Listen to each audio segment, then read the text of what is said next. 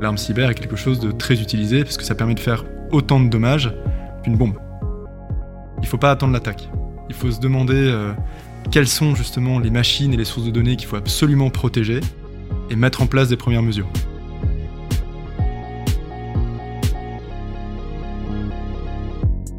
Le meilleur moyen de prévoir le futur, c'est de le créer. Cette citation résume assez bien le projet des Argonautes. Celui de soutenir les entrepreneurs qui veulent donner du sens à la marche du monde.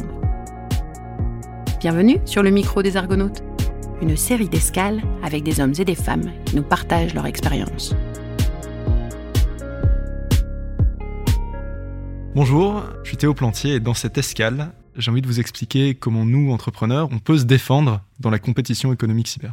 J'ai co-créé Oversock euh, au milieu de l'année 2020, donc ça fait un an et demi à peu près. Oversock, c'est une entreprise qui fait de la cybersécurité. Et mon objectif, et l'objectif de, l'équipe, c'est d'aider donc, les organisations publiques et privées à se défendre.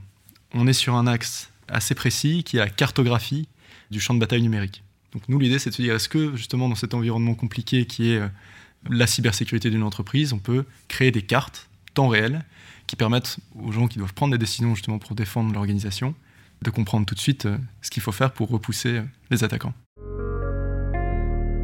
Chapitre 1 Protéger notre souveraineté économique. Historiquement, pourquoi on en est là? Euh, On se rend compte que finalement la cybersécurité, comme la guerre traditionnelle, la guerre économique, la guerre juridique même, la cybersécurité est utilisée pour, pour s'attaquer entre pays, entre organisations. Pourquoi cette méthode-là est de plus en plus fréquente? Parce que finalement les, entreprises, les organisations sont de plus en plus ouvertes sur euh, Internet et sur l'extérieur, et donc c'est des cibles de choix. On se rend compte euh, avec la croissance de l'Internet des objets, donc euh, l'IoT, l'OT, tout ce qui est connecté, tous les objets qui avant n'étaient pas connectés à Internet, qui maintenant le sont, ça, élargit considérablement les surfaces d'attaque pour des attaquants potentiels, et donc ça ouvre des brèches supplémentaires. Donc on a ces types de guerres-là, et en réalité, nous, ce qu'on essaie de faire, même en tant qu'entrepreneur, c'est de créer une, société, mais sans être crédule par rapport à ce que des pays étrangers pourraient avoir envie de faire avec une technologie qu'on crée. Donc on prend euh, les grandes nations de la cybersécurité, euh, la France, la Russie, les États-Unis, la Chine, l'Israël. Tous ces pays-là ont bien compris que justement les, entreprises qui développent des technologies de cybersécurité peuvent être tournées finalement en, armes ou en outils justement pour se nuire l'un l'autre. Et donc, quand nous, on essaie de, créer une, entreprise, déjà c'est compliqué, il y, a beaucoup il y a beaucoup de choses à faire pour réussir. Il faut aussi se dire à qui appartient cette entreprise, qui a, qui a la main sur cette technologie qui est créée, pour faire quoi demain? Et donc il y a un, parallèle et une balance à avoir entre euh, les sources de financement, et donc qui a le contrôle sur cette entreprise, et justement le développement. Et dans ces choix de sources de financement, il faut être assez attentif parce que justement on peut se retrouver avec une entreprise qui, euh, qui change de main. On verra ça un peu plus loin. Donc aujourd'hui, quand on est soutenu euh, par des investisseurs français comme BPI France, ou même comme des investisseurs locaux dans le nord de la France par exemple, on a souvent ces questionnements au début, c'est qui sont, qui sont les autres investisseurs, d'où viennent-ils? C'est une question que pose la BPI systématiquement dans ses prêts, parce que c'est finalement le contribuable qui finance la création d'entreprises. Et c'est important que l'État français ne finance pas une entreprise qui appartient déjà à la Chine ou à la Russie, par exemple. Chapitre 2 Le risque cyber aujourd'hui. Les principales menaces en, cyber aujourd'hui, il y en a plusieurs. On peut avoir deux grands types. On a des attaques qui sont dirigées vers euh, une organisation ou une entreprise euh, spécifique. On a des groupes d'attaquants qui se mobilisent pour viser une organisation précisément. Et de l'autre côté, on a des attaques plutôt euh, opportunistes. Donc, qu'est-ce que c'est une attaque ciblée? C'est finalement une entreprise qui en attaque une autre, un État qui en attaque un autre. On se dit, bon, ben, on veut affaiblir un pays, on va justement taper littéralement sur des hôpitaux, sur des centrales nucléaires, sur des équipements télécoms. On se rend compte d'ailleurs dans, le conflit avec l'Ukraine, c'est vraiment l'actualité, que l'arme cyber est quelque chose de très utilisé parce que ça permet de faire autant de dommages qu'une bombe. Parce que finalement, ça permet d'arrêter complètement l'activité d'une tour télécom, par exemple, qui permet de relayer la, la télévision dans le monde entier. Donc, le bâtiment lui-même n'est pas détruit, mais il est plus du tout capable de remplir sa fonction première. Et donc l'autre type d'attaque, c'est plutôt des attaques euh, opportunistes, où on a des groupes d'attaquants qui visent des dizaines de milliers d'entreprises automatiquement. Donc ils tapent avec des campagnes d'attaque très bien organisées, ils tapent à toutes les portes, et ensuite ils s'infiltrent dans la porte qui est la moins bien fermée. Donc là, l'objectif souvent, c'est pas de la déstabilisation politique ou, ou d'une entreprise particulière, c'est plutôt l'appât du gain, en disant qu'on va lancer un ransomware sur cette entreprise parce qu'on a bloqué un serveur X ou Y, ou qu'on a euh, récupéré de la donnée, dont l'entreprise a besoin justement pour fonctionner, et qu'on la bloque. Donc il y a vraiment deux types. Il y a les attaques ciblées et les attaques plutôt opportunistes. Un attaquant peut choisir de viser une grosse entreprise, soit pour des raisons financières, soit pour la déstabiliser, parce que justement, plus l'entreprise est grosse, plus l'impact peut être important, parce que ça va impacter des dizaines de milliers de collaborateurs ou des dizaines de milliers de clients, et donc c'est tout de suite beaucoup plus gros. Mais on se rend compte qu'il ne suffit pas seulement de protéger euh, la grande entité en, elle-même. Il faut aussi s'occuper des prestataires, qui sont souvent des entreprises un peu plus petites, parce qu'elles peuvent représenter des portes d'entrée vers ce grand groupe. Alors quels conseils on, pourrait donner, euh, on pourrait essayer de donner, parce que ce n'est pas, pas à nous de faire ça aujourd'hui, mais euh, il faut pas attendre l'attaque. Il faut se demander quelles sont justement les machines et les sources de données qu'il faut absolument protéger et mettre en place des premières mesures. Parce que justement, comme on a des gens qui peuvent automatiquement taper à des milliers de portes en quelques minutes, ils vont finir par taper à votre porte à vous. Comment justement on peut éviter ces attaques opportunistes? En fait, dès qu'on a une attaque qui est plutôt ciblée sur une entité précise, ça coûte tout de suite un peu plus d'argent. C'est plus difficile à automatiser et donc il y a des équipes qui passent du temps sur une cible spécifique. S'il y a un niveau de sécurité zéro, c'est beaucoup plus facile de nuire. S'il y a un petit niveau de sécurité, eh ben, déjà ça devient beaucoup plus compliqué pour un groupe d'attaquants de faire du mal à cette organisation euh, sans vraiment mettre un peu les moyens. Alors pour une entreprise, c'est important justement de vérifier régulièrement si elle est bien protégée, parce que la question c'est quel est l'impact? Ben, L'impact c'est euh, l'arrêt ou même la destruction euh, d'une partie de l'appareil de production de cette entreprise. Ce qu'il faut éviter, c'est ça, absolument. Donc si on remonte d'un cran, les technologies évoluent fréquemment, on a beaucoup de composants, beaucoup d'applications différentes, beaucoup de services. Et parfois, ces mises à jour créent des failles. Ou parfois, on a justement des systèmes qui n'ont pas été mis à jour depuis longtemps et qui représentent des failles qu'on peut avoir découvert récemment, qui peuvent par la suite être exploitées. Donc c'est un peu une course perpétuelle au contrôle de la surface d'attaque et à la mise à jour.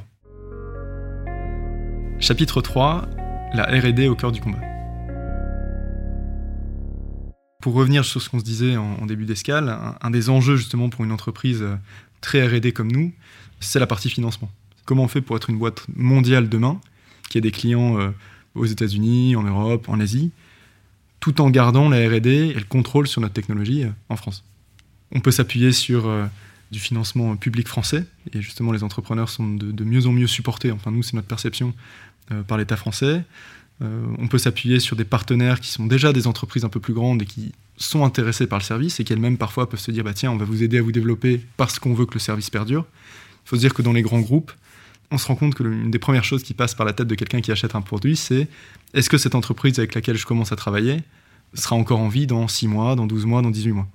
Donc bah, comment on maîtrise sa RD bah, Un, en restant en vie déjà, et euh, deux, en s'assurant que euh, les utilisateurs sont, satisfaits, et en allant chercher justement ces sources de financement qui, euh, existent. Pour une, entreprise comme nous, on doit à la fois développer un produit et à la fois le vendre justement pour euh, bah, financer le développement de ce produit. Et l'accès au marché, c'est quelque chose qui peut être euh, très chronophage et qui peut parfois justement euh, réduire notre capacité à développer un produit rapidement. Donc quand on tombe justement sur des partenaires qui sont dans, notre région ou qui économiquement sont intéressés par ce qu'on fait, c'est vraiment intéressant parce qu'ils nous font gagner beaucoup de temps. De travailler avec des partenaires, des utilisateurs qui sont capables de nous faire des retours très directs, voilà ce qui fonctionne, voilà ce qui ne fonctionne pas, voilà là où on aimerait que vous emmeniez votre produit parce que ça répond euh, à nos cas d'usage. Ça, c'est quelque chose qui a énormément de valeur. Donc le fait d'exploiter le, tissu d'entreprises, euh, et notamment dans le Nord où on a des, grandes entreprises, peut nous permettre d'accélérer et d'aller plus vite, de comprendre plus vite ce besoin de marché qui nous permet, nous, de, de nous développer. Chapitre 4, quelques conseils. Souvent, on nous appelle après une attaque après que le dommage ait été vraiment euh, fait et que les coûts euh, financiers pour l'entreprise ou l'organisation sont énormes. Donc ce qu'on perçoit chez nos clients, c'est le fait qu'il ne faut pas attendre l'attaque. Il faut vraiment se dire, ça va arriver. Il y a une certitude sur le fait que euh, toutes les entreprises, même nous, en tant que PME, comme on a des outils de contrôle, on est attaqué régulièrement. et donc c'est le cas de toutes les entreprises. Il y en a qui ne se rendent pas forcément compte. Il ne faut pas attendre justement que le coup prêt tombe et que, que l'attaque soit faite. Parce que là, les dommages peuvent être, peuvent être considérables ou on peut même ne pas se rendre compte que le dommage est fait. Par exemple, on a des attaques où euh, l'attaquant reste pendant des mois sans faire de bruit dans le système d'information de l'entreprise. Et une fois qu'il a collecté euh, assez de données, assez d'informations, ou qu'il est capable de prendre le contrôle de tout le système, parce qu'il s'est déplacé justement de façon furtive. Là, toute la boîte peut être arrêtée du jour au lendemain, parce que justement, cette attaque a été mise en place euh, sur le long terme, et euh, ça peut avoir des impacts assez importants. Donc ça, c'est le, premier, le premier conseil, c'est notre premier ressenti à, nous chez Oversock. Il ne faut pas hésiter à travailler justement avec des gens dont c'est le métier, et qui vont venir faire ce que ferait un attaquant, pour tester votre sécurité et vous montrer qu'en réalité, euh, en une minute, en dix minutes, en une heure, ils sont rentrés dans votre système. Et pour se dire, bon, est-ce que ça, c'est un type d'attaque qui est fréquent aujourd'hui, oui ou non? Et est-ce qu'on y est, euh, est-ce qu'on en est protégé Il y a un parallèle intéressant avec le Covid et les virus qui circulent. Il faut se dire quelles sont les maladies ou les virus qui circulent en ce moment, dont il faut absolument se protéger? Euh, est-ce que la fréquence est élevée? Est-ce que ça impacte d'autres entités? Et si c'est le cas, bah, ça veut dire que ça va nous impacter rapidement. Ça, ça serait le, deuxième conseil. Je me sens dans une position vraiment intéressante parce qu'on a la possibilité de faire avancer euh, avec nos moyens et à notre manière le monde cyber. En tout cas, c'est ça ce qu'on essaye de, faire. On veut vraiment rajouter une brique qui n'existe pas. Et c'est passionnant parce que c'est important. Et pourquoi on fait ce qu'on fait? C'est parce que finalement, le sujet cyber ne, ne sera que plus important euh, dans le temps pour les entreprises, pour des États, pour les organisations, et qu'il y a encore un, boulevard de choses à faire euh, et, énormément de briques supplémentaires à apporter à la stratégie de défense cyber pour des PME, des grands groupes, des organisations. Aujourd'hui, on se rend déjà compte qu'on n'est pas assez nombreux pour faire ce qu'on fait. Donc ça, c'est très inspirant. On a des grands frères justement dans l'économie française qui sont déjà un peu devant et on se dit, euh, bah, tiens, nous aussi, il euh, faut qu'on fasse comme eux, il faut qu'on soit une, boîte française qui marche parce que parce qu'on a envie que ça fonctionne pour nous, pour notre pays pour l'économie. Donc ça, c'est très inspirant et ça nous donne beaucoup d'énergie. Merci de nous avoir accompagnés sur cette escale. Le micro des Argonautes, un format proposé par le MEDEF de Lille.